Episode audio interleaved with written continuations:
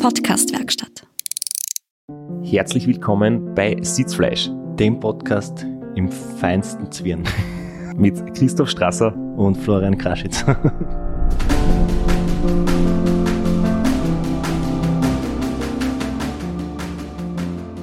Der feinste Zwirn, den du heute tragst, besteht aber eher aus Polyester. 100% Polyester. Aber fein ist er trotzdem. Und sehr festlich und der Jahreszeit angemessen, würde ich sagen.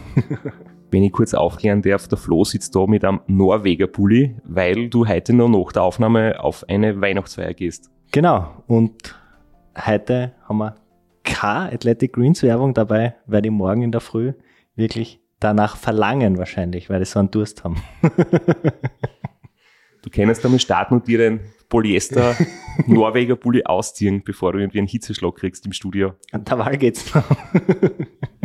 Heute wieder auf jeden Fall eine besondere Episode, auf der ich mich schon sehr lang gefreut habe, weil es wieder mal wirklich um eins unserer Lieblingsradlrennen geht, ums Race Around Austria. Und es wird eine Folge sein, wo wir richtig eintauchen und die Stimmung mitkriegen. Wir haben viele Originalaufnahmen bekommen, wo man einfach ähm, hört, wie es dort im Rennen abläuft. Und da habe ich jetzt schon beim Vorab vorbereiten, beim Einhuchen Gänsehaut gehabt, weil es einfach wirklich äh, ja, sehr authentisch und sehr cool ist. Nicht nur das, auch, ich würde fast sagen, endlich wieder einmal Ultracycling, so wie wir es kennen, so wie wir angefangen haben, so wie wir damit groß geworden sind, nämlich supported mit Pacecar. Und mit einem Protagonisten, nenne ich es einmal, der heute bei uns im Studio ist. Und wir begrüßen Philipp Keider wieder einmal. Hi. Hallo, danke für die Einladung erneut. Graz ist eh wunderschön, da komme ich immer gern vorbei. Du hast das angesprochen, Philipp war schon bei uns in der Staffel 7, Episode 8. Das war noch, äh, Staffel 4, Episode 7 und 8 war das. Oder eben Staffel 4 und Episode 7 und Episode 8. Äh, das habe ich davon. Feinster Polyester, aber keine Brille auf, deswegen. und äh, das waren zwar sehr interessante Episoden, weil es irgendwie für uns, unseren Podcast, untypisch war und wir sehr viel über dein, unter Anführungszeichen, Scheitern gesprochen haben, über deine Schwierigkeiten, über deine Rückschläge, über deinen Kampf zurück. Und jetzt bist du da mit zwei unglaublichen Ergebnissen unterm Gürtel, aber auch schon wieder Rückschlägen. Und umso spannender und umso mehr freue ich mich jetzt auf das, auf das Gespräch mit dir. Ja, danke. Also Scheitern bringt's, kann ich nur sagen. Das führt zu Erfolg im Endeffekt. Du hast uns heute aber auch was mitgebracht, wo ich mir sicher bin, dass das nicht zum Scheitern verurteilt ist. Ich möchte, ich möchte kurz äh, die, die Szenerie beschreiben. Wir sitzen da im Studio am Tisch. Es ist erst drei Nachmittag, also völlig ungewöhnlich für uns.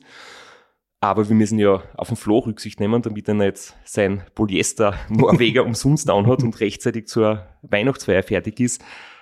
Und wir haben uns gerade einen Kaffee gemacht, weil du hast uns ein Geschenk mitgebracht. Bitte erzähl uns einmal, wie es zu der Idee gekommen ist, dass du jetzt quasi einen eigenen Espresso ausgebracht hast. Ja, das war eigentlich ganz zufällig. Ich trinke ja immer vom Ludwig Himmlischer in Kaffee, das ist ein eigener Röster bei uns in Wolkersdorf.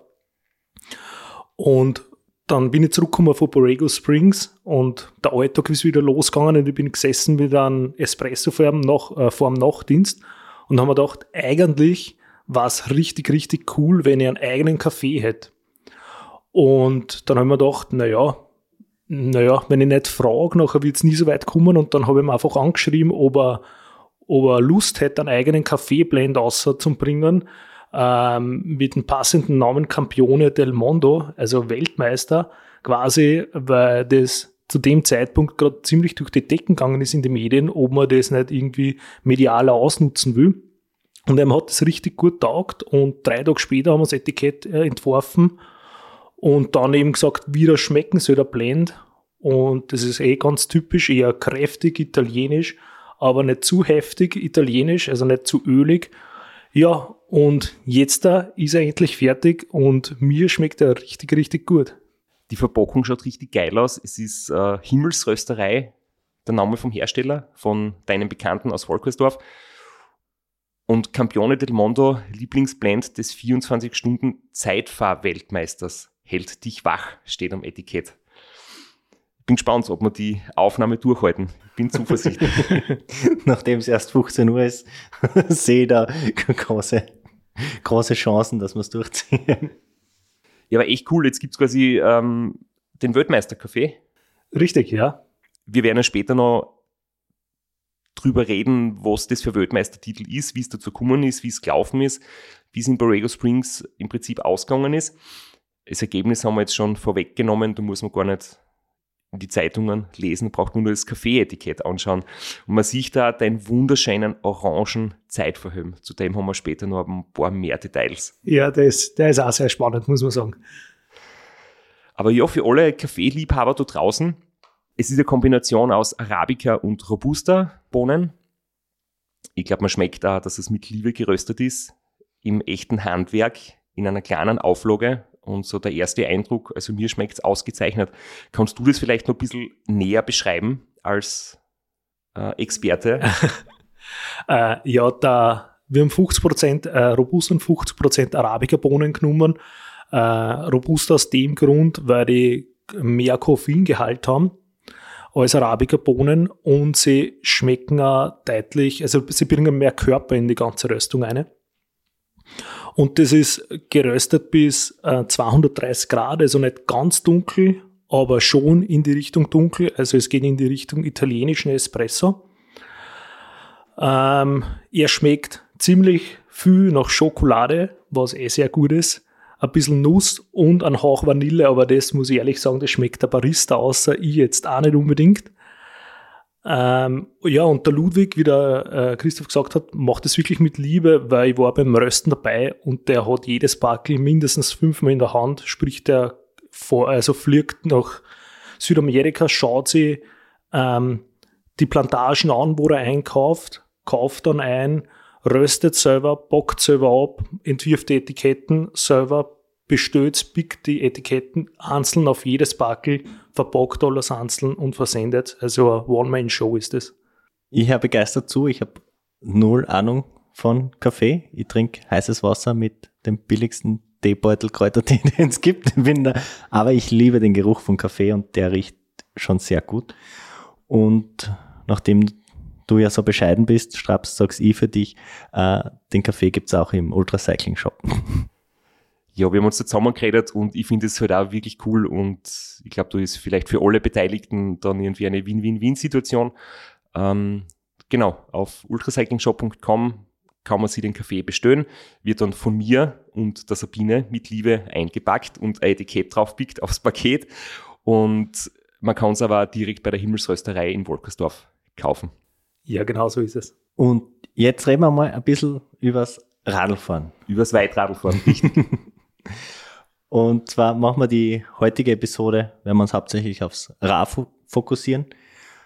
Äh, einer unserer aller Lieblingsrennen, äh, extrem anspruchsvoll und unglaubliche Stimmung und hat sich in wirklich kurzer Zeit einen unglaublichen Namen erarbeitet.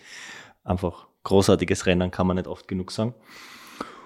Und vor dem diesjährigen Ra, der Straps schaut sich ja immer alle Starterlisten ganz genau an, äh, haben wir ein bisschen gefachsimpelt und äh, eigentlich haben wir den Philipp Keider auch ganz oben auf unserer Liste gehabt. Und auf einmal hört der Hund auf zum Trainieren und man sieht auf Strava nichts mehr von ihm und plötzlich ist er komplett weg von der Bildfläche verschwunden. Und vielleicht magst du selber sagen, was da passiert ist. In Höchstform, in Aufbau zum Ra plötzlich. Ja, ähm, ich habe immer schon mit Kreuzweh ein bisschen zum tun und ich habe vier Wochen vor dem Trainingslager in Gran Canaria schon Kreuzweh gekriegt und das hat nicht aufgehört. Und ich mir gedacht, na ja, was wird denn das jetzt werden? Und in Gran Canaria angekommen, war nach dem zweiten Tag auf einmal das Kreuzweh vorbei und ich habe 16 Tage richtig gut trainieren können mit 35 äh, Stunden in der Woche und gescheit Höhenmeter. Und am Tag wie Heimflieg habe ich wieder Kreuzweh gekriegt und habe gedacht, naja, habe ich halt Kreuzweh, was soll's, jetzt ist Trainingslager eh vorbei, eigentlich der perfekte Zeitpunkt. Ja, und im Flieger hat schon so übers Gesäß aufgezogen und ich habe mir schon gedacht, ah, naja, ist irgendwie nicht das beste Anzeichen, wenn es so Gesäß hinter der Oberschenkel runterzieht. Und tags drauf äh, habe ich dann richtig Kreuzweh gehabt, dann habe ich Tabletten genommen und tags drauf wieder war das Kreuzweh vorbei und ich mich gefreut, habe mir gedacht, alles gut. Nur habe ich dann die Zeichen nicht mehr gespürt. Und dann habe ich mir gedacht, na ja, das klingt irgendwie nach Bandscheibenvorfall, aber schauen wir mal, weil Zeichen nicht gespürt, mit denen kann man wohl leben. Wenigstens habe ich keine Schmerzen.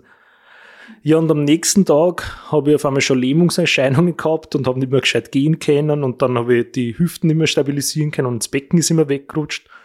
Und ich war dann trotzdem noch guter Dinge mir gedacht, na ja, vielleicht baut sich das Bandscheibenmaterial vor Laub und habe da mehr gemacht und man hat schon gesehen, einen richtig, richtig riesen Bandscheibenvorfall. Und nachdem es nach drei Wochen nicht besser geworden ist und die Lähmung noch immer da war, war es klar, dass ich operieren muss. Ja, und dann bin ich am Chor-Samstag äh, am OP-Tisch gelegen einmal. Also Ostern im Krankenhaus. War auch was Neues. Es war angenehm ruhig, es war nicht so viel Betrieb. Das war das einzig Positive dran. Du hast dir eigentlich vorgehabt, beim Racing Road Niederösterreich dabei zu sein, oder? Ursprünglicher Plan. Genau so ist es. Und das war eben auch das, äh, das Schlimme. Ich habe nicht gewusst, äh, ob ich überhaupt das Race Around Austria in August fahren kann. Das ist auf wackeligen Beinen entstanden. Dann äh, Richtung Ende der Saison ähm, war Borrego am Plan, da war auch die Frage, ob das überhaupt geht. Ja, und die, die große Frage war, wie schaut die Saison dann eigentlich äh, die 2022 aus, weil das Around Niederösterreich ist ins Wasser gefallen, das war eh ganz klar, weil innerhalb von ein paar Wochen kann man da nicht fit werden und ja, war dann spannend. Wir haben dann auch Betreuer ähm, abgesagt, schon fürs Rabes gesagt haben, sie rechnen nicht damit und sie jetzt freihalten, das geht auch nicht, ist auch vollkommen verständlich. Ja, hat meine, meine Zuversicht aber auch nicht gerade gesteigert, muss ich sagen. Als Leidensgenosse, ich meine, mein Bandscheibenvorfall ist jetzt auch schon über zehn Jahre her und ich habe es zum Glück ohne OP geschafft. Aber ich merke es halt auch, sobald ich drei, vier Tage schlampig bin und meine Übungen nicht mache jeden Abend, dann kommt sofort wieder. Und äh, bei mir war es so, es ist wirklich aus dem Nichts gekommen, vom einen Moment auf den anderen. Äh, aufgestanden in der Früh, Socken nicht mehr anziehen können. Fertig. und dann äh, richtig scheiße und war bei mir auch, obwohl es relativ leicht war und ohne OP gegangen ist, nur mit Physiotherapie, war ein langer Weg zurück. Wie wie lang war dein Weg zurück mit OP? Wann bist du wieder am Rad gesessen oder wie, wie war die Perspektive überhaupt nach der OP? Also die Prognose von der Neurochirurgin war eher nicht so gut. Die hat gesagt, sechs Wochen geht jetzt einmal gar nichts. Und natürlich, man will das nicht wahrhaben und man fragt jeden Neurochirurgen, der über den Weg rennt, wie siehst du das? Und einer hat mir gesagt, ja, so eng darfst du das nicht sein, äh, sehen, weil die Olympioniken, also die Abfahrer im Speziellen, die sind ja auch geplagt von Bandscheibenvorfällen, die trainieren schon wieder im Bett im Krankenhaus. Und ich mir gedacht, aha, so machen die das. Und habe am ersten Tag nach der OP angefangen, einfach im Bett liegend Körperspannung aufzubauen. Das war das Erste, was ich in Angriff genommen habe. Am nächsten Tag habe ich probiert, möglichst lange zu gehen einmal ähm, Gang auf und ab. Und wie ich gemerkt habe, okay, Schmerzen kommen, das fühlt sich nicht mehr so ganz gut an, habe ich gleich Pause gemacht, also wirklich mit viel Vorsicht.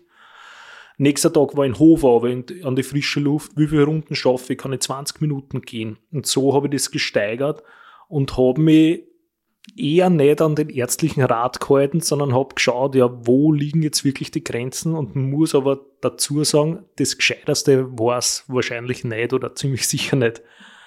Ähm, ich habe nämlich dann immer wieder, da war ich schon daheim, dann plötzlich äh, im OP-Gebiet so Hühnerei große Schwellungen kriegt und dann gleich daraufhin die Panik, dass ich es jetzt komplett versaut habe und habe alle angranzt, das wird nie wieder was, die geht nicht weg, die Schwellung.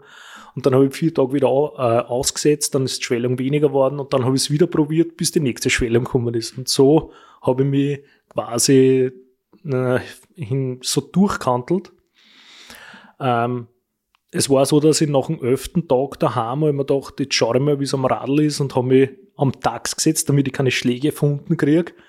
das ist auch ganz gut gegangen, halt immer noch 20 Minuten und da noch mit 100, 120 Watt einfach, um, um die Bewegung zu haben.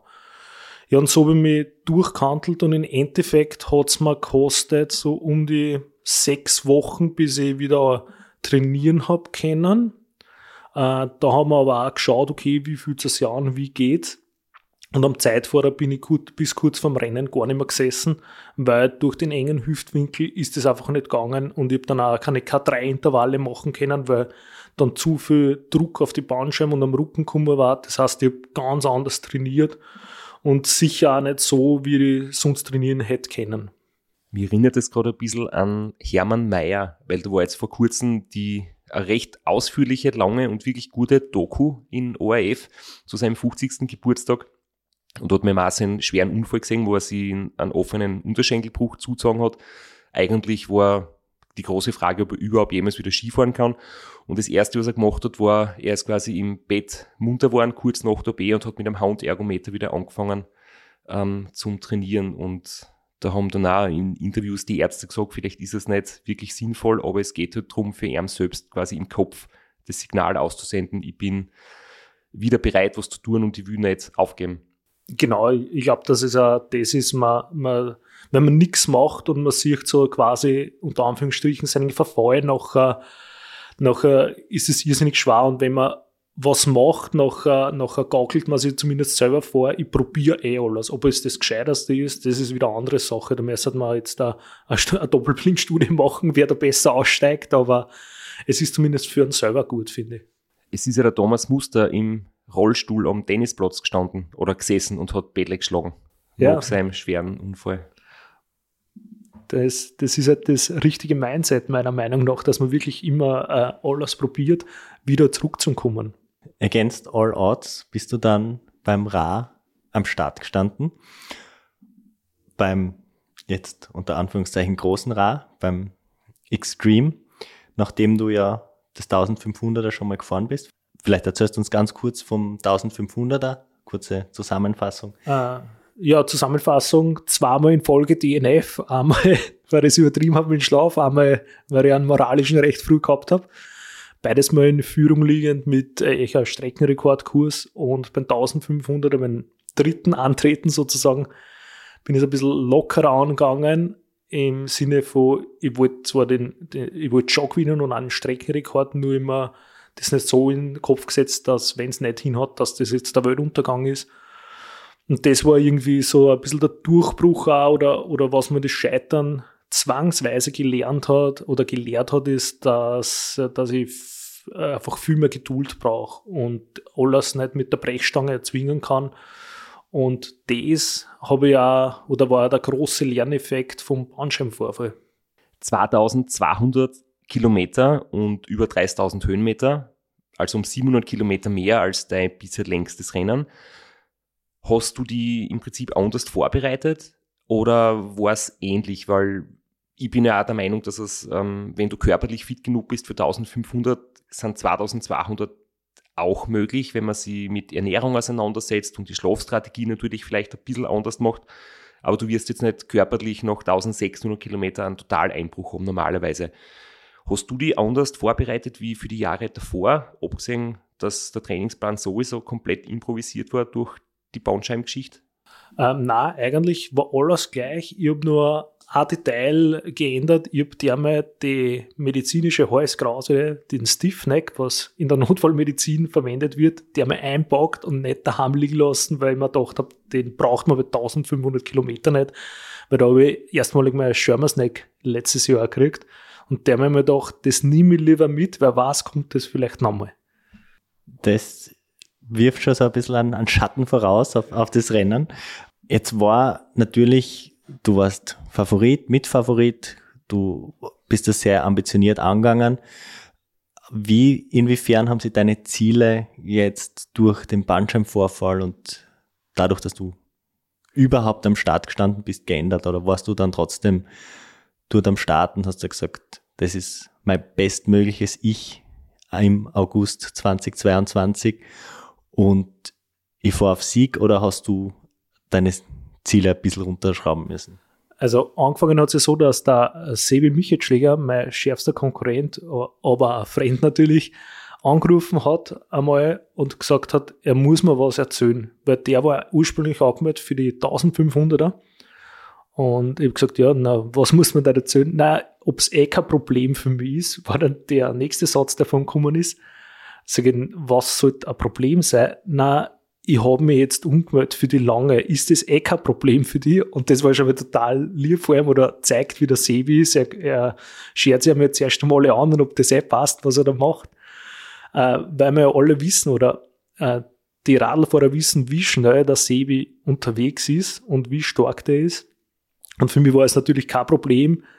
Und wir haben uns gegenseitig quasi geschworen, dass wir uns versuchen, nicht gegenseitig einen Druck zu machen, sondern jeder fährt sein Rennen und dass wir uns nicht so direkt als Gegner sehen. Nach dem Telefonat muss ich allerdings sagen, bin ich wirklich, wirklich geflippt und habe mir gedacht, oh je, das Sebi, bitte nicht. und aber ich habe mich probiert dann immer aber zum holen und habe gedacht, wir haben uns ausgemacht, wir betteln uns nicht, jeder vor zwei Rennen. Und für mich war es im Kopf so, dass ich mir gedacht habe, okay, der Sebi ist einmal stärker, weil ich gesehen, dass er Chris Kirchen mit Streckenrekord gewonnen hat. Beim Run war er gleich hinter dir, hat meine Zeit wirklich stark unterboten. Und dann habe ich gewusst, okay, der Sebi ist definitiv stärker, der kann mich schlagen und ich habe damit gerechnet, dass er mich schlagt und ich mir vom Kopf her eingestellt, aber ich kann ihm auch schlagen. Also das, das Match ist noch nicht vorbei. Aber sonst, zweiter kann ich mich arrangieren, aber, aber dritter möchte ich schon nicht werden. Das hat sich in meinen Kopf so reingebrannt.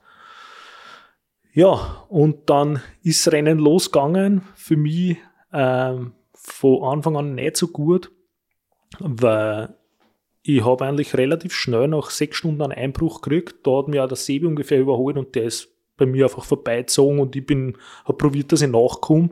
Aber so recht geschafft habe ich es nicht. Und dann haben wir gedacht, okay, dann fahre halt. Was soll ich machen?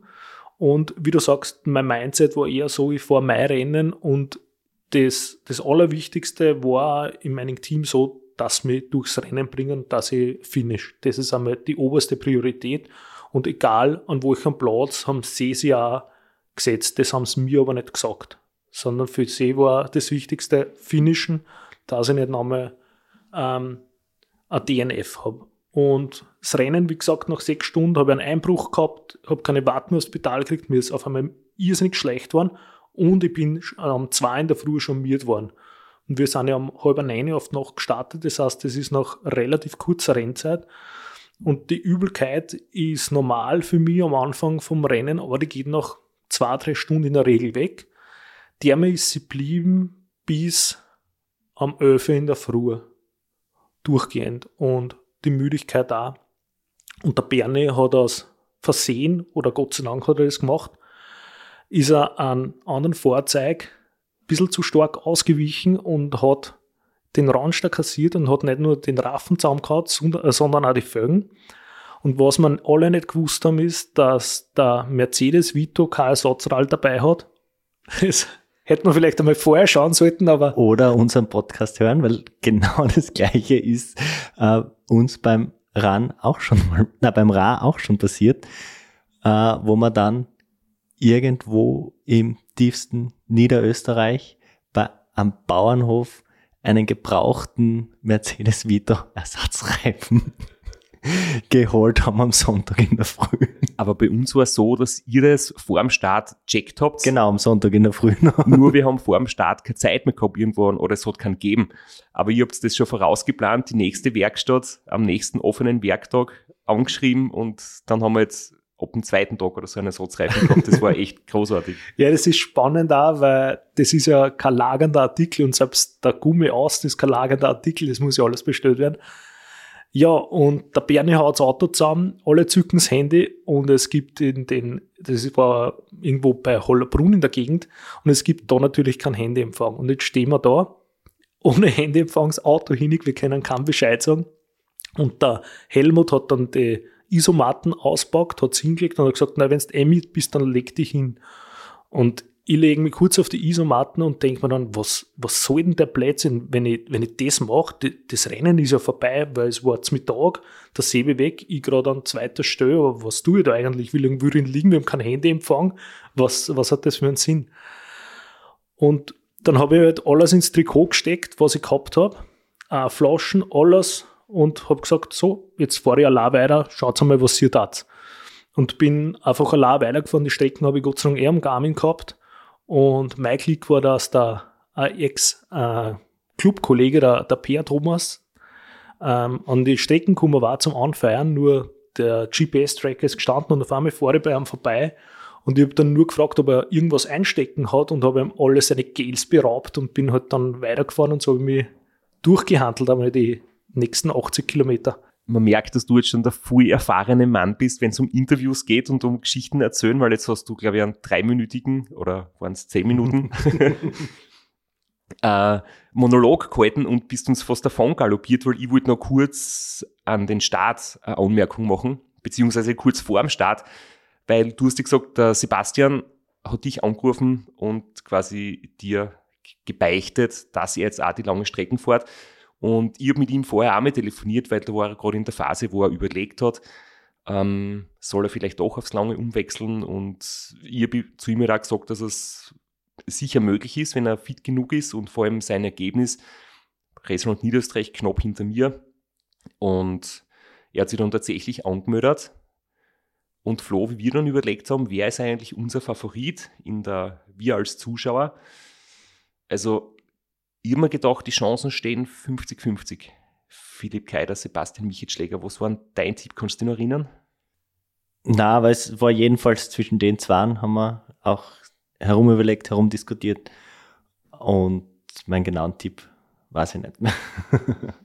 ich habe mir eher gedacht, das kann, könnte ein Unentschieden. Das wäre ein klassisches Unentschieden, weil wirklich äh, beide wahrscheinlich gleich stark einzuschätzen sind. Dein Vorteil ist, also wenn ich jetzt zurückdenke an vor dem Start, du hast mehr Erfahrung, du machst es schon länger, du hast das Ra Solo, die 1500 schon ein paar Mal in den Beinen und im Kopf.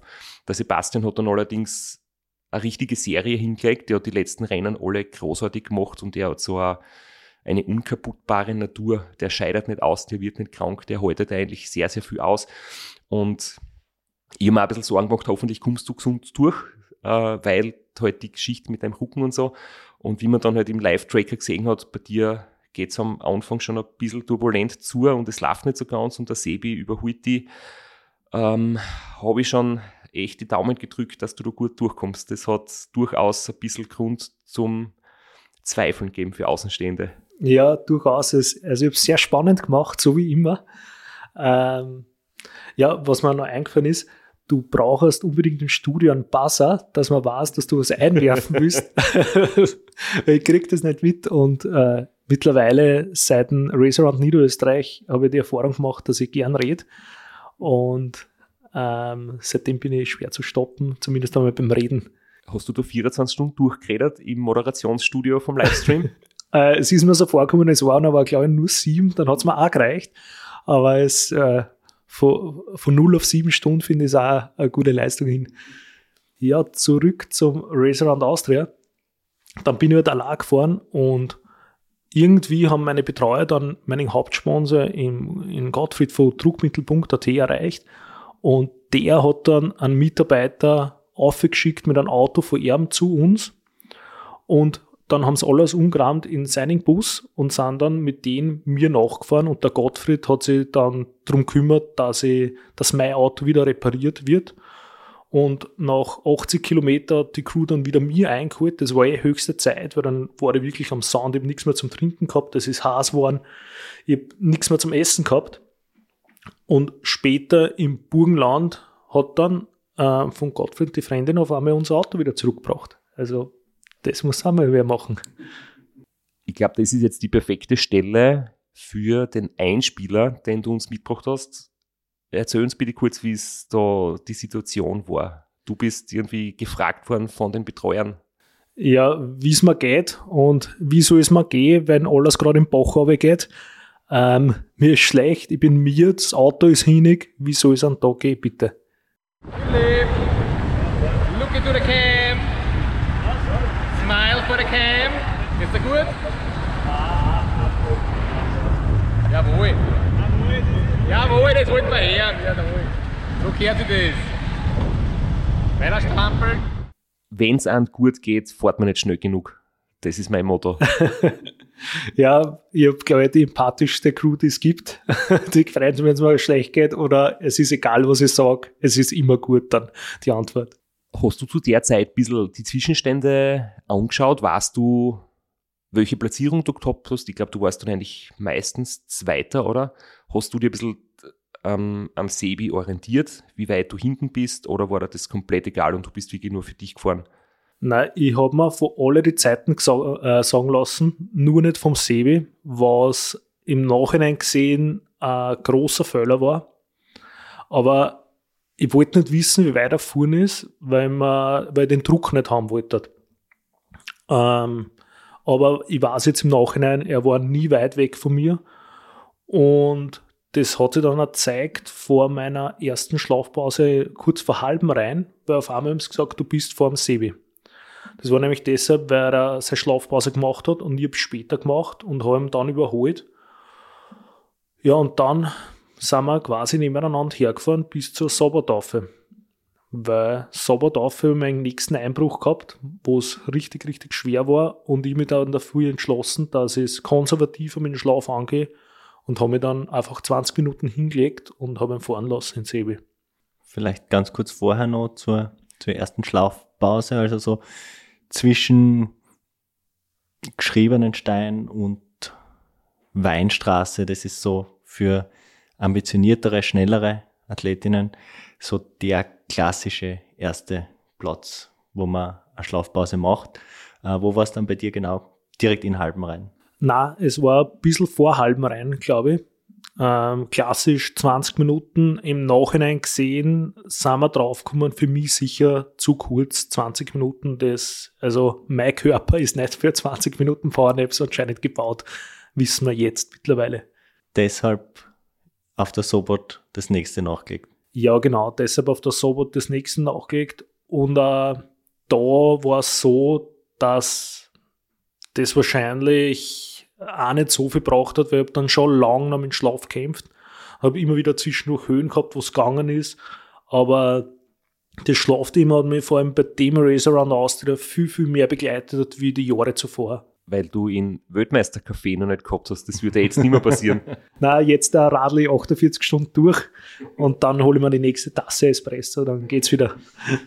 Aber es ist ganz, äh, ganz interessant, das ist auch immer so die Stelle, wo du, Straps, am meisten kämpfst. So von Sobot bis Villach, kurz nach Villach. Das ist so, so eine Passage, wo immer ein extremer Kampf mit der Müdigkeit bei deinen bisherigen Radteilnahmen stattgefunden hat. Es ist so untypisch eigentlich. Man wird denken, die ärgsten Schlafprobleme kommen am Ende vom Rennen, aber das ist doch relativ früh und danach wird es besser es ist wirklich eigenartig. Ich denke, das hat sicher mit dem Rhythmus zu tun, den man dann ab dem zweiten, dritten Tag besser kriegt. Also das hängt sicher damit zusammen. Aber auch die Topografie, also die Sobot ist doch ein sehr hoher Anstieg. Da bist du auch kreislaufmäßig ziemlich gefordert und dann hast du eine sehr lange Abfahrt. Und lange Abfahrten sind halt für die Müdigkeit einfach wirklich eine Gefahr, weil ja, unten dann in der Abfahrt bist du natürlich noch konzentriert, aber der Kreislauf äh, fährt oben, der Puls wird niedrig und unten angekommen ist es meistens so, dass es richtig schwer wird. So ist es zumindest immer bei mir.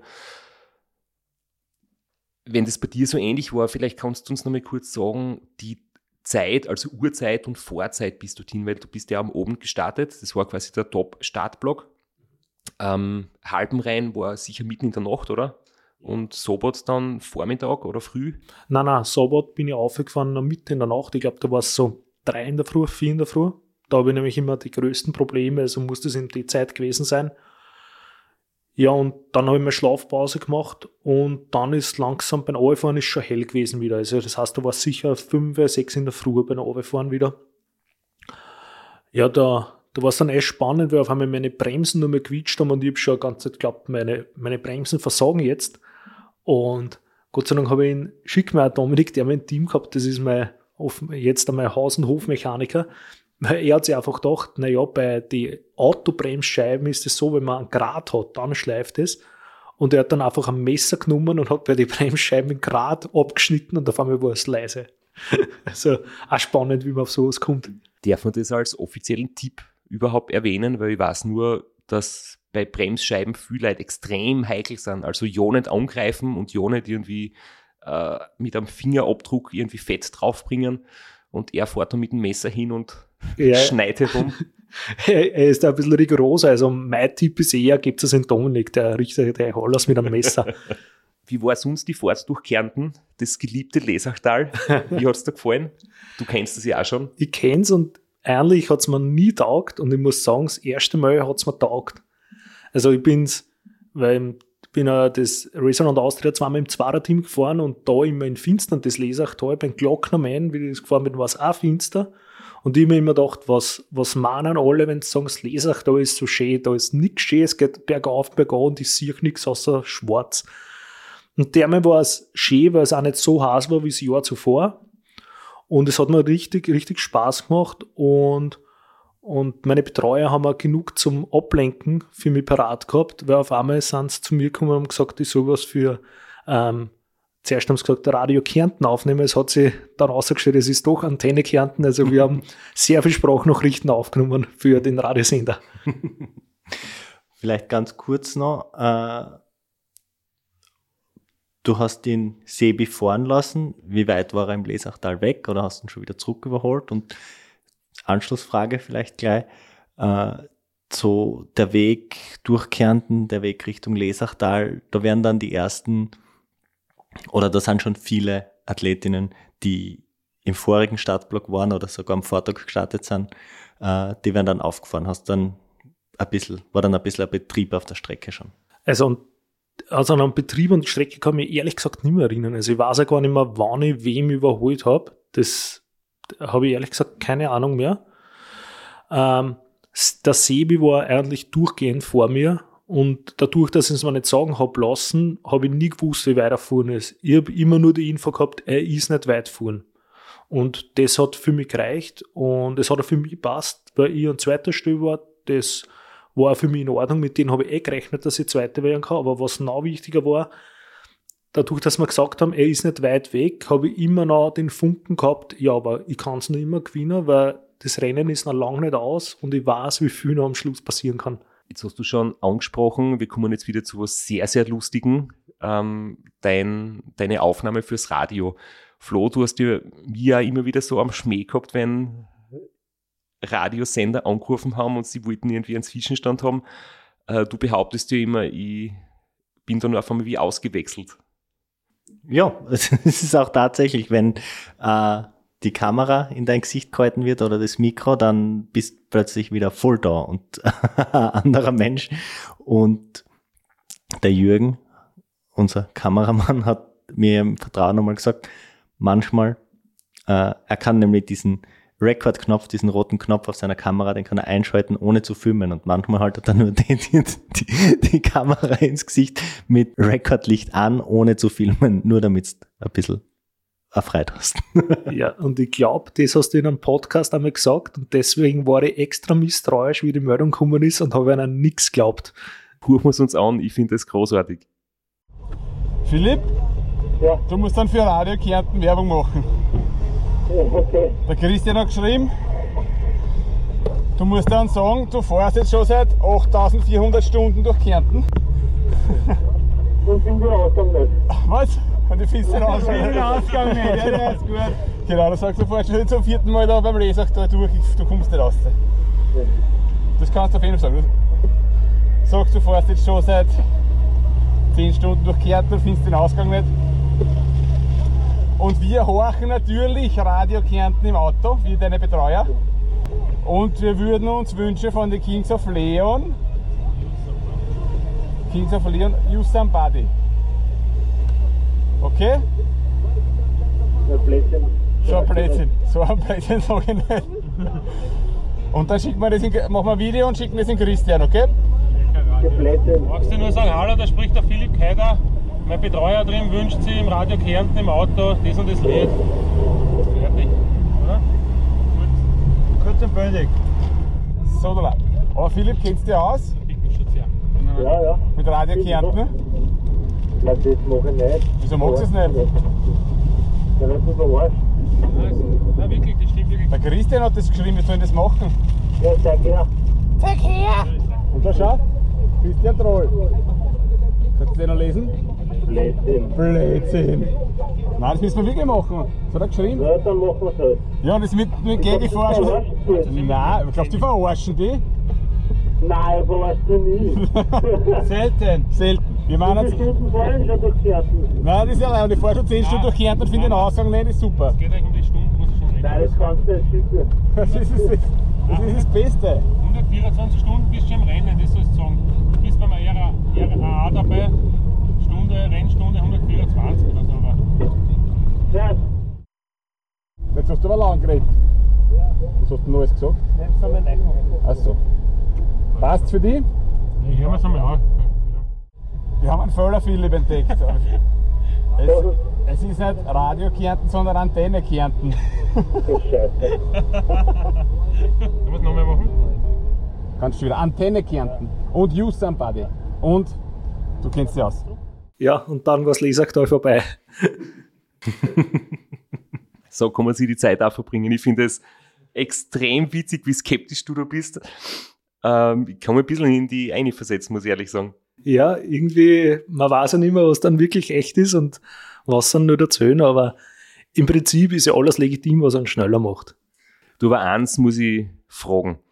Habt ihr auch so ein Rechengenie wie in Flo in der Crew? Weil ich habe jetzt nicht alle Zahlen im Kopf, aber 124 Stunden bist du noch nicht unterwegs gewesen und ich glaube, das war ernst gemeint, oder? Weil das sind, das sind fünf Tage und du bist normalerweise noch zwei Tage maximal dort. Ja, stimmt. Ich glaube, es ist einfach nur essentiell, dass schnell irgendeine Antwort kommt, weil ich werde es sowieso nicht kontrollieren. Und das muss nur klar und mit Überzeugung kommen. Dann passt es für mich. Und wie schaut's bei dir mit Musikwünschen aus? Wirst du einmal so gemobbt wie ich? Bei mir heißt es immer, dass mein Musikgeschmack so schlecht ist. Na, der, eigentlich äh, mischt sich da keiner ein, nur heuer ähm, hab ich nur, haben wir ganze Zeit nur ein Lied gehört ähm, von Erwin und Edwin, glaube ich, Wien heißt es. Ich weiß nicht, das hat sich irgendwie so einbrennt. Und das haben wir, glaube zwei Tage durchgehend gehört. Und irgendwann hat es eh schon jedem dann gefallen, nur mir dann nimmer, weil ich schon so oft gehört habe. Aber ich habe es dann trotzdem bis zum Schluss hören müssen. Aber hat euch dann Antenne Kärnten euren Wunsch erfüllt und habt dann die Kings of Leon bekommen? Ja, genau. Also unser Wunsch, es war die Vorgabe, dass ich das sagen muss. eh. Aber Antenne Kärnten, ja genau, eh Antenne Kärnten, hat uns natürlich dann gespielt und das war eh ganz cool, dass sie das gemacht haben. Vier Tage nonstop am Fahrrad. Essen, trinken, Zähne putzen und geschlafen wird's zwischendrin nur ganz kurz bei einem kleinen Zwischenstopp. Das ist das Race Around Austria, ein Extremradrennen rund um Österreich. 2200 Kilometer und das ist echt richtig, richtig hart. Die Athleten, die sitzen da fast Tag und Nacht am Fahrrad und einer von ihnen ist Philipp Keider. Und er hat uns gerade von seinem Rad eine Sprachnachricht geschickt. Hallo, ich bin der Philipp Keider. Ich fahre gerade beim Race Around Austria mit. Das ist ein Radlrennen einmal rund um Österreich, nonstop. Zurzeit fahre ich gerade durch Kärnten. Das Ganze schon 10 Stunden lang. Leider finde ich den Ausgang nicht. Meine Betreuer hören die ganze Zeit Antenne Kärnten und sie würden sich gern von Kings of Leon Use Somebody wünschen. Ja, Philipp, machen wir natürlich sehr, sehr gerne. Liebe Grüße an deine Betreuer im Auto und falls ihr die Athleten, die noch kommen, anfeuern wollt, die Strecke, die geht von der Sobot bis ins Lesachtal quer durch Kärnten und dann noch einmal von Osttirol ins Mölltal und rauf auf die Großglockner Hochalpenstraße.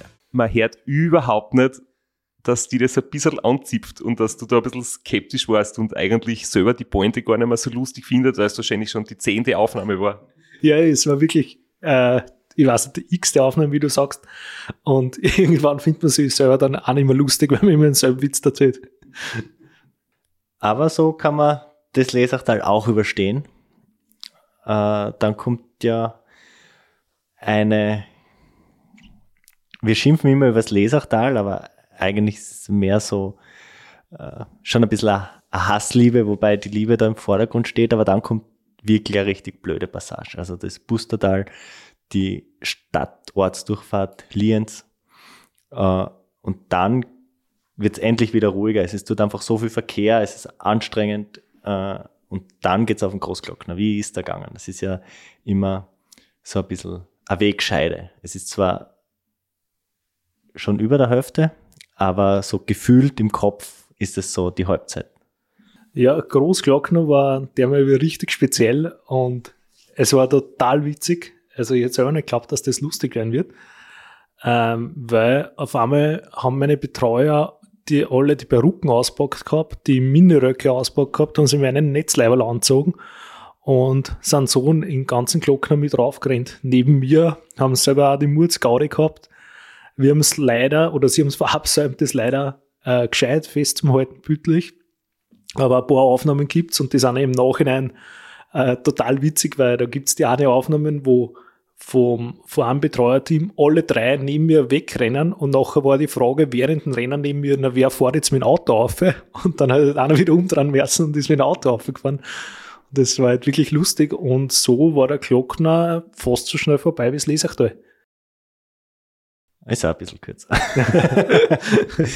du bist jetzt doch äh, von der Statur her ein bisschen schmächtiger als der Sebi. Hast du im Glockner ein bisschen was aufholen können? Bist du näher gekommen? Also jetzt in der Analyse im Nachhinein, während dem Rennen haben sie da ja wahrscheinlich nichts gesagt. Ähm, ich muss da ehrlich sagen, mir im Nachhinein das nicht genau angeschaut.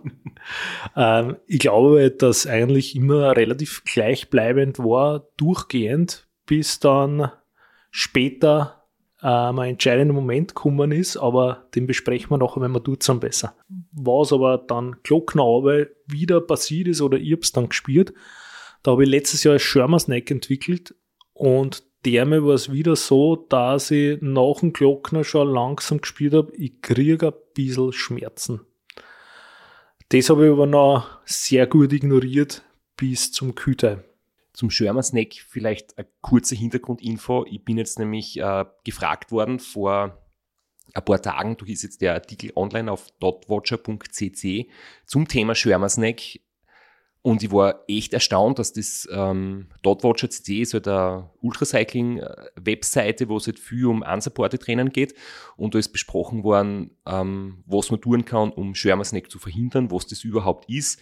Nämlich die komplette Ermüdung der Nackenmuskulatur, dass da quasi der Kopf nach unten hängt und du den Kopf nicht mehr aufrecht halten kannst.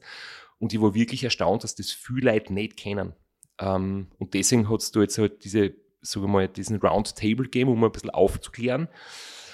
Ähm, ich meine, für uns ist das, glaube ich, irgendwie ein bekanntes Problem. Das ist gerade beim RAM, auch jedes Jahr gibt es eigentlich Leute, die das erleiden. Und deswegen hat mich das echt gewundert, dass das im Unsupported-Bereich gar nicht so bekannt ist. Passiert auch nicht so oft, weil man doch ein bisschen mehr Pausen macht. Aber ja, du hast ja gesagt, du warst eigentlich darauf eingestellt, dass es passieren kann. Du hast da dieses Stiffneck, also die Halskrausen oder die, die Nackenstütze mitgehabt. Wie hast du dann drauf reagiert? Also hast du schon präventiv ein bisschen dann was gemacht, bevor es quasi ganz schlimm wird, um das irgendwie so vielleicht abzufangen? Oder hast du probiert, so lange wie es geht, einfach weiterfahren? Und bevor du antwortest, ganz kurz von mir. Der Strafs hat jetzt angekündigt, er erklärt, was das Sherman Snack ist, aber er hat nur erklärt, dass er beim Roundtable eingeladen worden ist. war nicht die Erklärung, dass die Nackenmuskulatur komplett ermüdet und du den Kopf nicht mehr halten kannst? Ja, aber die Auswirkungen aufs Radfahren haben wir vielleicht jetzt ein bisschen nicht so beleuchtet, wie wie es vielleicht notwendig wäre. Es führt dann dazu, dass der Kopf wirklich, also das Kinn auf die Brust runterfällt und man den Kopf nicht mehr heben kann. Das heißt, wenn man am Rad sitzt, sieht man auch nicht mehr vor. Das ist dann eigentlich die große und Gefahr. Das ist, das ist die Gefahr. Es ist soweit bis jetzt bekannt nicht gesundheitsgefährdend und wenn sie das wieder erholt, gibt es keine Probleme und auch keine Dauerschäden. Äh, beim RAM sieht man jedes Jahr Athleten mit Konstruktionen von äh, Kopf mit Duct Tape an der Sattelstütze festkleben, Pringles-Dosen auf den Vorbau festkleben, um das Kinn reinzulegen, medizinische Stiffnecks spezielle Stiffnecks wieder. Strapsans hat er extra orthopädisches angefertigtes. und ist soweit beim Supported Ultra Cycling meiner Meinung nach kein Problem und auch keine Gefahr, weil man doch immer das Team dabei hat. Unsupported gibt es da viele Diskussionen und Rennleitungen, die sagen, dass die Athletinnen mit Schirmersneck rausnehmen, weil es einfach verkehrstechnisch nicht zumutbar ist und viel zu gefährlich. So, kurzer Exkurs. Und jetzt mit Philipp. Also du hast gesagt, du hast das schon 21 bei dem 1500er entwickelt, auch auf der Abfahrt vom Großglockner und jetzt 22 beim langen Ra wieder auf der Abfahrt vom Großglockner hast du schon wieder gespürt, uh, da könnte was kommen. Genau so ist es. Und dann sind wir Richtung Sabbat gefahren und dann habe ich schon immer mehr gemerkt am Zeitfahrer. Gerlos drüber, Entschuldigung, die habe ich auslassen. Die ist, die ist ganz verschwunden in meinem Kopf. Die ist, äh, die habe ich nicht so wahrgenommen, weil die Gerlos ja ein kurzer Boss ist. Da habe ich es äh, am Weg hin schon gespielt am Zeitfahrer. Gerlos drüber fährt man eh mit einem entspannten Radl. Da war es jetzt nicht so tragisch. Und äh, Gerlos hin dann zum, zum Küter eben, habe ich schon gemerkt, ja, jetzt, ich glaube, es kommt. Und Küter auf hat er sich dann wirklich bemerkbar gemacht, weil ich schon am normalen Bergradl, wo man eh oben sitzt, wie am Hollandradl, immer extreme Nackenschmerzen gekriegt habe. Und das haben wir getriggert, dann ist es eine Zeit besser geworden und dann wieder.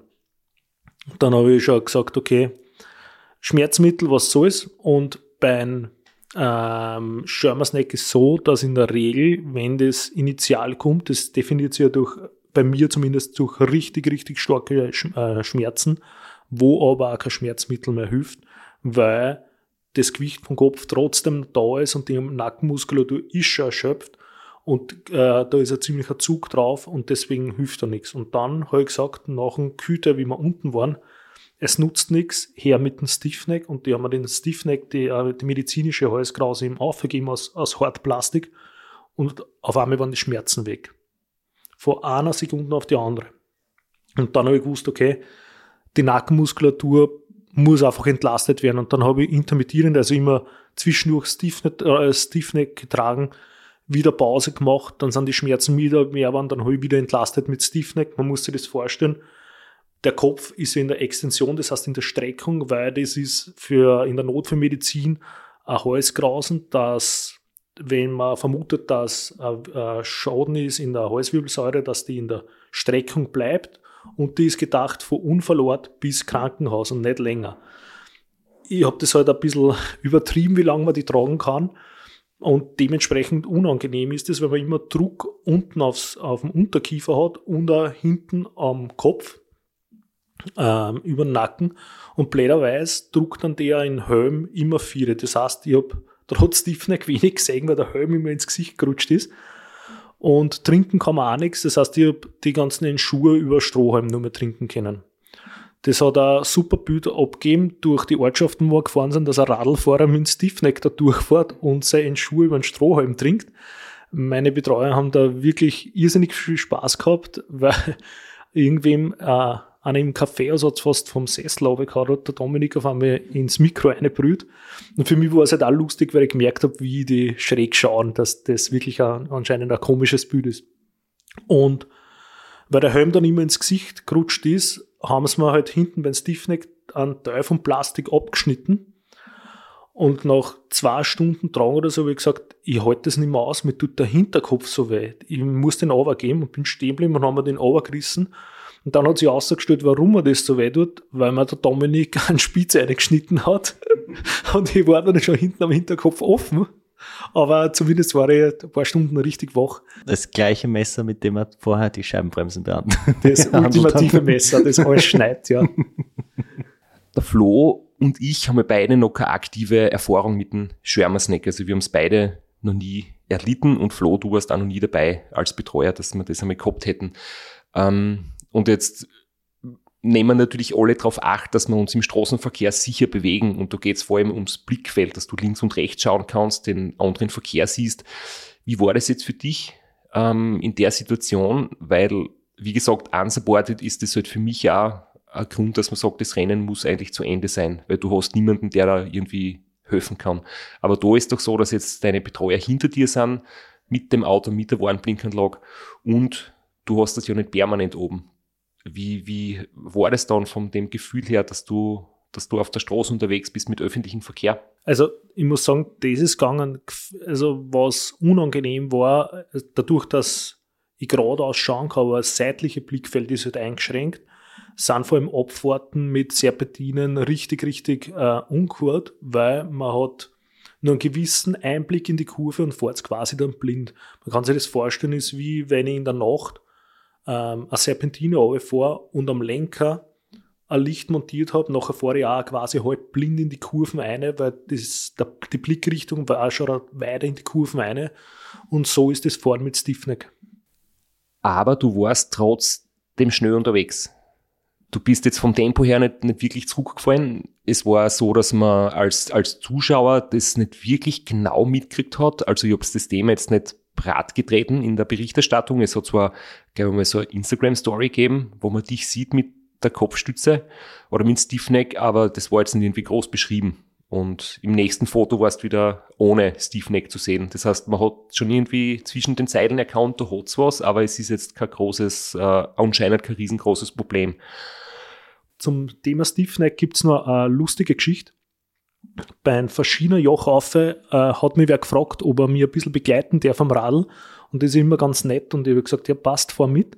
Und zu der Zeit habe ich gerade einen Stiffneck oben gehabt. Und wie mit dem Tratsch habe ich es irgendwie mit der Zeit vergessen, dass ich den oben habe.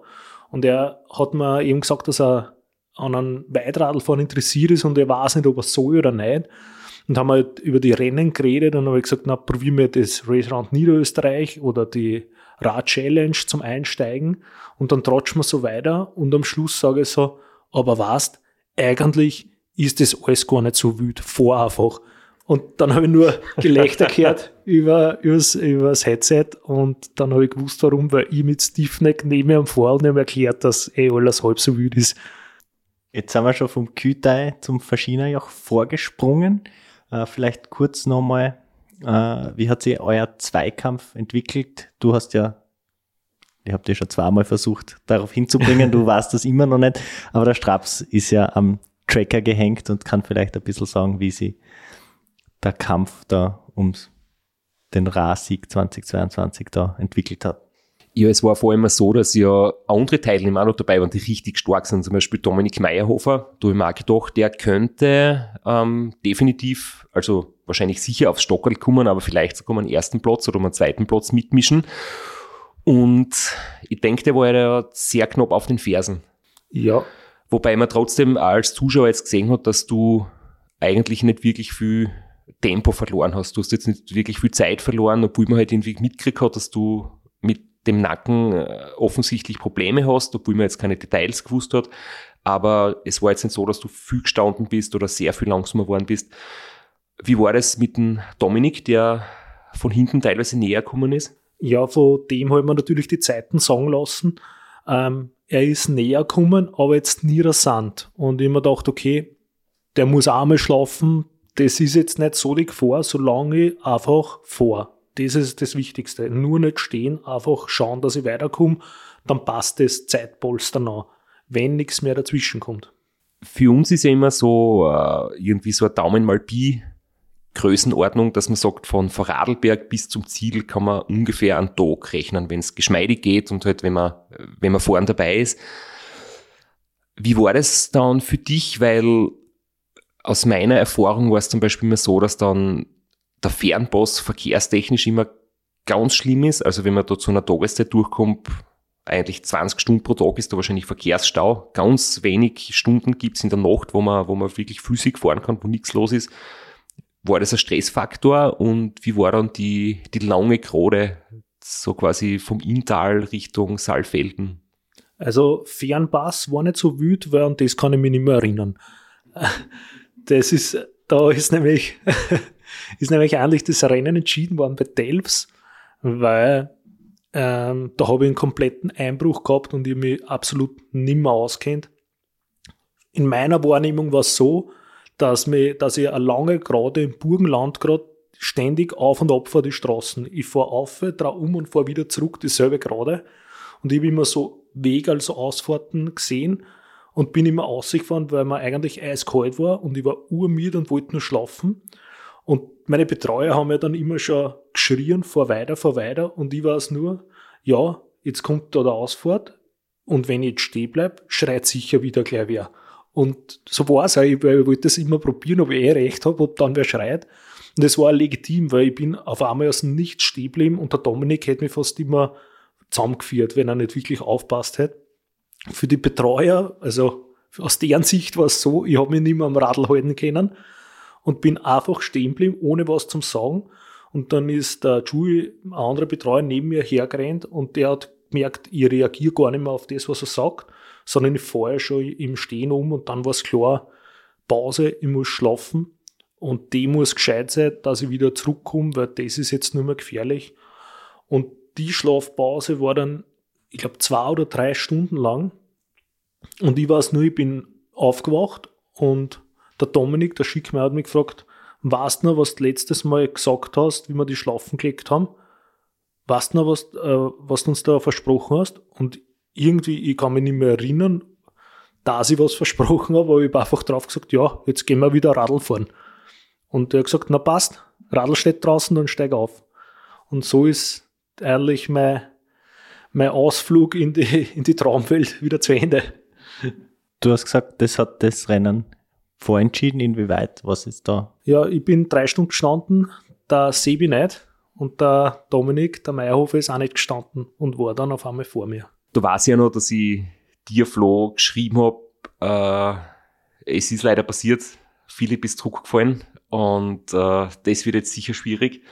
Ich habe mir irgendwie gedacht, das ist für deine Moral sicher nicht gut. Ähm, vielleicht kommen da wieder Gedanken auf, dass du beim 1500er schon zweimal nicht ins Ziel gekommen bist, dass du jetzt vielleicht doch äh, Sorgen hast um deinen Nacken oder dass vielleicht die, die Sinnfrage aufkommt, ist es möglich oder sinnvoll weiterzufahren, durchzufahren und dann fährst um einen Platz zurück auf Platz drei.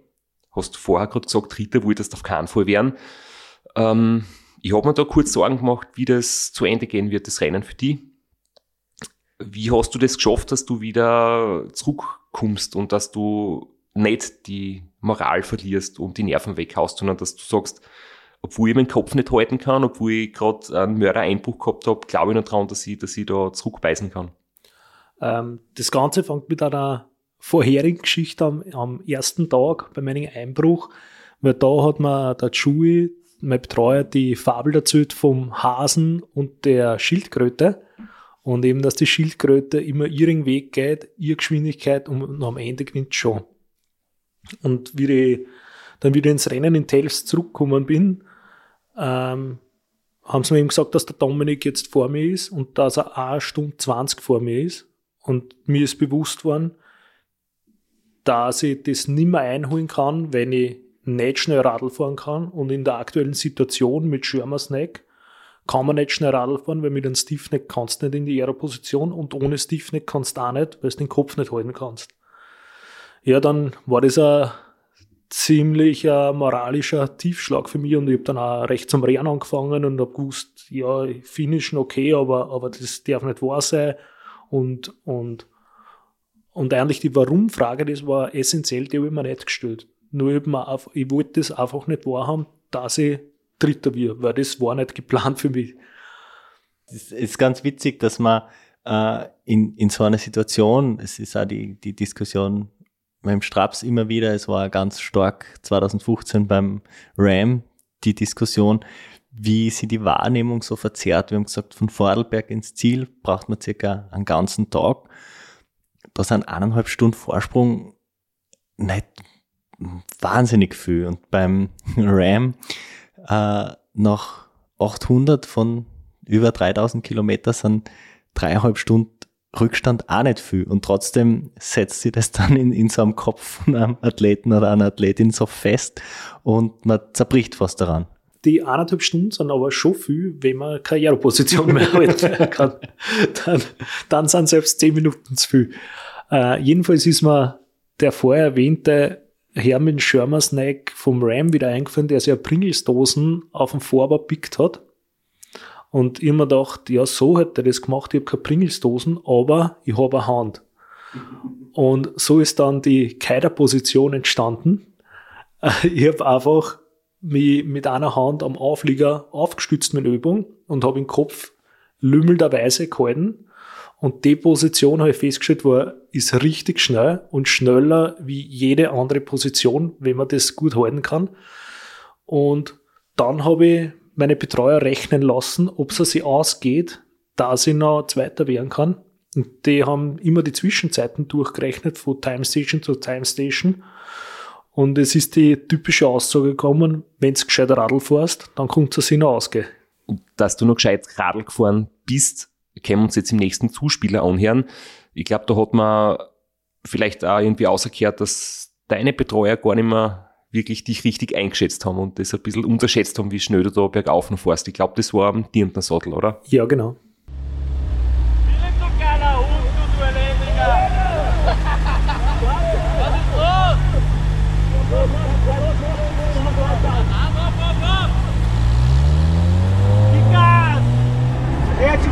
Sehr geil!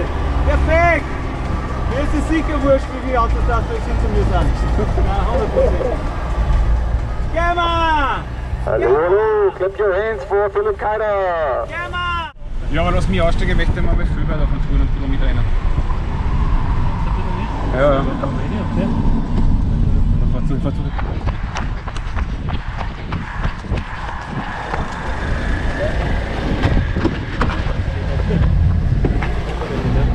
Scheiße, der ist schnell. Ja, vielleicht liegt es aber auch nur an der Fitness vom Chewie, dass ich so schnell war und nicht an dem, dass ich wirklich schnell war. Also er war nicht schnell genug für dich. Ja, so kann ich direkt sagen. Ihr habt dann aber auch noch recht viel Zeit außergeholt, offensichtlich, wenn man sich das anhört, beim Einschmieren von deinem Hintern. Weil da haben wir jetzt auch einen Zuspieler von dir kriegt und da hört man, das klingt wirklich wie in am echten Radlrennen. Da ist Hektik, da ist Geschrei, da ist irgendwie Stress. Und ist es da darum gegangen, dass du quasi stehen bleibst, dich einschmierst und weiterfährst, oder? Ja, genau, weil ich hab dann schon, äh, ich war ein bisschen, glaube ich, offen, oder zumindest hat man da Hintern weh da und ich hab da aber meine Spezialsäuben, die ein bisschen betäubend ist, und ich hab mir gedacht, für die letzten 100 Kilometer packe ich nochmal alles aus und betäube meinen Hintern gescheit. Wo finde ich Arschcreme, die warten trotzdem bei. Vielleicht sagen wir's. Ja, macht ja keine Mauer mehr. Du bist ja eh geschult. Gleich mit Kamera. Mit Kamera, Ah, ja. die eine, die Arschcreme. da. Hab ich schon. Filmst du mit? Ja? Aber ich nicht filmen. Nein, komm, da ja, film du auch mit. Ja, Philipp! Nicht zu schnell, ja, du musst da stehen bleiben, Philipp, geh nicht zu schnell.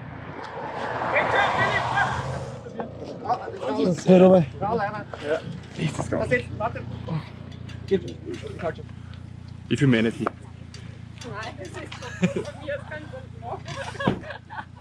Wer es nicht aushält, muss wegschauen. Gel, Gel, rein damit. Und weiter geht's! Ja, gut. Komm, komm, komm, komm, komm, komm, komm, komm! Wir!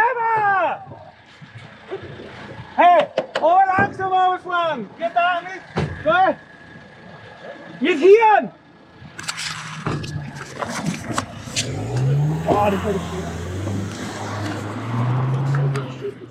Ja, so wiederholt sich die Geschichte mit dem Einschmieren. Es sind nämlich am Dirndner Sadel oben natürlich viele Leute gewesen. Und äh, wenn ein Radlfahrer hinkommt und die Hosen von dem anderen runtergerissen wird, damit man die Hände frei hat zum Schmieren, nachher ist es recht ein Auflauf. Und das gleiche hat schon mal bei einem Glockenmann gegeben, wo ich auch nachgeschmiert habe. Und was ich nicht mitgekriegt habe, dass ich direkt vor dem Gasgarten von der Pizzeria das gemacht habe. Das ist mir beim Wegfahren dann aufgefallen. Das sind die meine liebsten Momente bei solchen Rennen auch immer wieder irgendwo zugefahren. Mindestens einer hat die Hand in der Hosen vom anderen, drei Leute stehen drumherum, hektisch schreien, irgendeiner hat sein Handy in der Hand. Äh, so bin ich auch heuer beim Ran überholt worden, am Straßenrand mit gerade äh, jemand hat mir einen Hintern eingeschmiert, drei Leute stehen drumherum und in dem Moment dann überholt worden. Das ist immer, das sind die besten Momente im Radrennen. Ist das Video irgendwo aufgetaucht? Äh, ja, kurz, ich mache immer so äh, mit Musik äh, Hintergrund, quasi schneide ich immer ein paar Szenen zusammen, die ich auf YouTube und die Szene darf natürlich nicht fehlen. Aus zwei Perspektiven, wie gehört haben. Wir wissen ja mittlerweile, dass du Zweiter geworden bist. Wir wissen jetzt aber noch nicht, wie das gelaufen ist mit dem Dominik Meyerhofer, weil er ja Zweiter gewesen ist und du hast ihn irgendwann überholt. Wie ist das gewesen? Wie war die Situation? Also wie man bei den Einspielern hört, die Euphorie ist wirklich groß und wie die meine Betreuer gemerkt haben, oder ich selber auch ab Innsbruck, dass ich noch schnell Radl fahren kann und ich jedes Mal aufhole, ist die Euphorie immer größer geworden und das haben wir eigentlich bis ins Ziel nicht mehr abreißen lassen, sondern haben zwölf Stunden voll draufgedruckt, was geht und geschaut, was können wir ausholen und haben eigentlich wirklich nicht mehr auf die Zeit geschaut, sondern einfach nur mehr geschaut, dass wir richtig schnell sind. Jetzt muss ich nachfragen, weil ich mir jetzt nicht mehr sicher bin, du warst nicht im gleichen Startblock wie der Dominik, oder? Das heißt, der war virtuell vor dir oder auch auf der Strecke vor dir? Na, auch auf der Strecke natürlich schon lang, weil er zwölf Stunden vor mir gestartet ist, war er schon lang im Ziel, aber virtuell war er natürlich äh, lang vor mir. Das heißt, es hat jetzt keinen direkten Kontakt geben. Du hast ihn nicht auf der Straße gesehen, du bist nicht an ihm vorbeigefahren, er ist nicht an dir vorbeigefahren. Das waren immer quasi nur die Zwischenzeiten mit zwölf Stunden Zeitverschiebung dazwischen quasi. Genau, richtig. Ich habe nur den einzigen Kontakt, den ich gekriegt habe, war, er hat an meine Crew äh, ein Foto geschickt, dass er schon mit einem Bier im Ziel warten, dass ich jetzt einmal Gas geben soll. Ja, das sind die wichtigsten Nachrichten. Auf die freut man sich am meisten. Aber ich habe jetzt äh, da die Ergebnisse vor mir und es war ein unglaublich knappes Rennen, muss man dann wirklich sagen, auch im Ziel. Alle drei extrem knapp benannt. Also, wir haben schon gesagt, Sebi gewonnen, drei Tage 18 Stunden, du Zweiter, drei Tage 21 Stunden 32 Minuten und der Dominik drei Tage 22 Stunden 30 Minuten. Also nicht einmal eine Stunde hinter dir. Und du hast dann doch noch von Vorarlberg bis ins Ziel zweieinhalb Stunden außerkult auf ihn. Also es geht doch. es geht doch, ja. Äh, es war richtig hart und ja, ich, das Wichtigste, glaube ich, ist immer gewesen, dass ich nicht an mir zweifelt habe und, und nie die, quasi die Flinte ins Korn geworfen habe, sondern immer an die Schildkröte gedacht habe. Und weil das gerade so herrlich philosophisch und tiefsinnig ist, passt du auch noch das dazu, was du uns noch geschickt hast, quasi du im tiefsinnigen Gespräch mit deinem Betreuer auf der Zielgeraden. Ist das nicht schön? Schönes Wetter, Philipp, ha? So schön ist das jetzt, oder? Ja. Jetzt das Tag vor fünf Jahren, dass das einmal alleine finisht? Ja. Und warst du schlimm nah, oder? warst, warst du schlimm nah, gell? eh noch halb so schlimm. Halb so schlimm, so ein bisschen Heißkrause oder ein bisschen, meint, keine Ahnung, Magenschmerzen. Ultracycling ist easy. Ein einmal links, einmal rechts. Philipp, ein Kilometer. Ja, das war herrlich philosophisch, vor allem war das vom Bernie, der hat da mit mir geredet, der hat mich zum Weitradlfahren gebracht, indem er mal 2015 einmal erzählt hat, dass ein gewisser Christoph Strasser das Race Across America fährt. So hat das irgendwie angefangen. Und wir haben die Antwort nicht so gut verstanden. Hast du das jemals gedacht, vor fünf Jahren, dass du es solo fahren kannst auf der langen Strecke? Wer denkt sich sowas, dass er das kann, wenn er zum Radlfahren anfängt? Also, das war vor fünf Jahren absolut surreal für mich. Und wenn ich mir das jetzt vorstelle, die Kilometer, dass ich das fahren muss, nachher ist es noch immer irgendwie komisch oder ich kann mir das nicht vorstellen. Und ich denke im Rennen gar nicht dran, wie weit es ist oder was ich jetzt fahre, sondern ich denke einfach nur dran, ich tue jetzt Radl fahren, mehr nicht. Einfach nur Radl fahren, mehr nicht. Ich glaube, das sind wunderbare Schlussworte für die heutige Episode.